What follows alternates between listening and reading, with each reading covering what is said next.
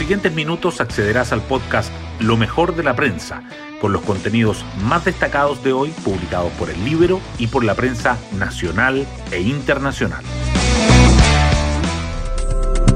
Buenos días, soy Magdalena Olea y hoy es martes 27 de abril.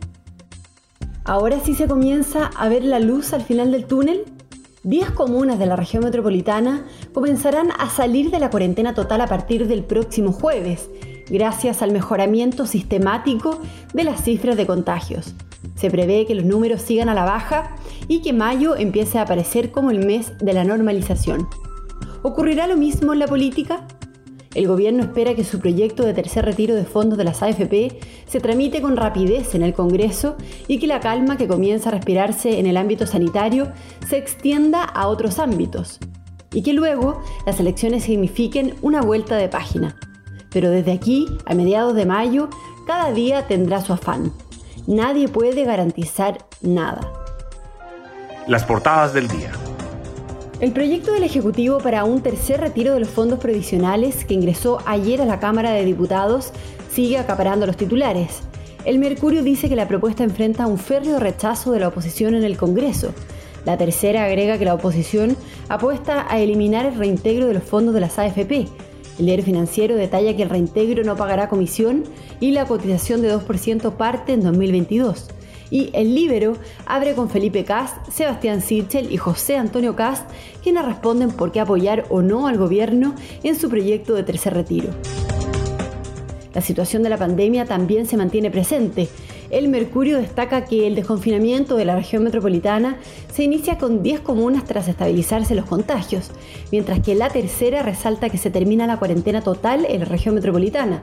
Vitacura, Las Condes y otras 8 comunas pasan a fase 2 que una proyección estima en 5.300 los casos diarios en jornadas previas a la elección y que Rapa Nui, sin vuelos, arriesga la continuidad de la vacunación contra el coronavirus. Otros temas que sobresalen en el Mercurio son la entrevista a Heraldo Muñoz, quien dice que con Daniel Jadwe tienen diferencias importantes como su postura de nacionalizar los ahorros previsionales y el primer torneo ganado por Nicolás Yarri tras su regreso a las canchas. La tercera, en tanto, subraya la entrevista a Ignacio Briones. Tenemos una coalición que perdió las convicciones, dice, y que el cobre logra un récord en 10 años. El Libero, por su parte, destaca la pregunta del ministro Enrique París. ¿Por qué hay tantos médicos en los matinales cuando tenemos tanta necesidad de los hospitales? Y la advertencia de Pepe Out.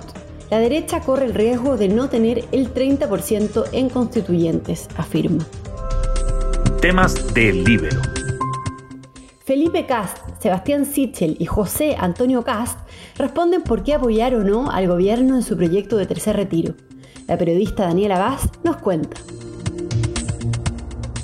El anuncio del presidente sobre el tercer retiro de fondos y la señal política entregada este domingo desde la moneda tuvo efectos tanto en la oposición como en los miembros del oficialismo. Los tres partidos que componen Chile Vamos fueron convocados al anuncio, pero solo dos de ellos asistieron, ya que Bópoli se restó de respaldar un tercer retiro desde las AFP. En el Libero te contamos la opinión de tres voces de derecha que rechazaron los retiros anteriores y sus razones para asistir o no a la moneda. El senador Felipe Cas de Bópoli mantuvo su rechazo y explica por qué no asistió, mientras que el candidato presidencial Sebastián Sichel da a conocer por qué asistió y cambió de parecer. En tercer lugar, el presidente del Partido Republicano, José Antonio Cast, cuenta por qué respalda este proyecto pese a que no habría asistido a la moneda de haber sido invitado. Pueden encontrar esta nota en www.ellibero.cl. Hoy destacamos de la prensa. El gobierno ingresó anoche, con discusión inmediata, su proyecto para el tercer retiro de los fondos previsionales a la Cámara de Diputados y los ministros del Comité Político se desplegarán hoy para tratar de alinear a Chile Vamos, donde los votos de Bópoli continúan en duda, y para sumar a la oposición. Desde la centroizquierda, sin embargo, endurecen sus críticas al proyecto e insisten en que el Ejecutivo retire el requerimiento del Tribunal Constitucional y apoye la moción despachada por el Congreso. El proyecto del Ejecutivo para retirar dinero desde las pensiones incluye el reintegro de los fondos a través de una cotización adicional de 2%, 1% a cargo del empleador y el otro 1% financiado por el Estado, que será sin gradualidad y estará dentro del 6% de la reforma previsional. La oposición y los expertos advierten que esta disposición enreda la reforma, mientras la CPC valora la propuesta, pero los gremios de la pequeña y mediana empresa critican el alza de cotización a cargo del empleador. Una jornada clave se vivirá hoy en el Tribunal Constitucional.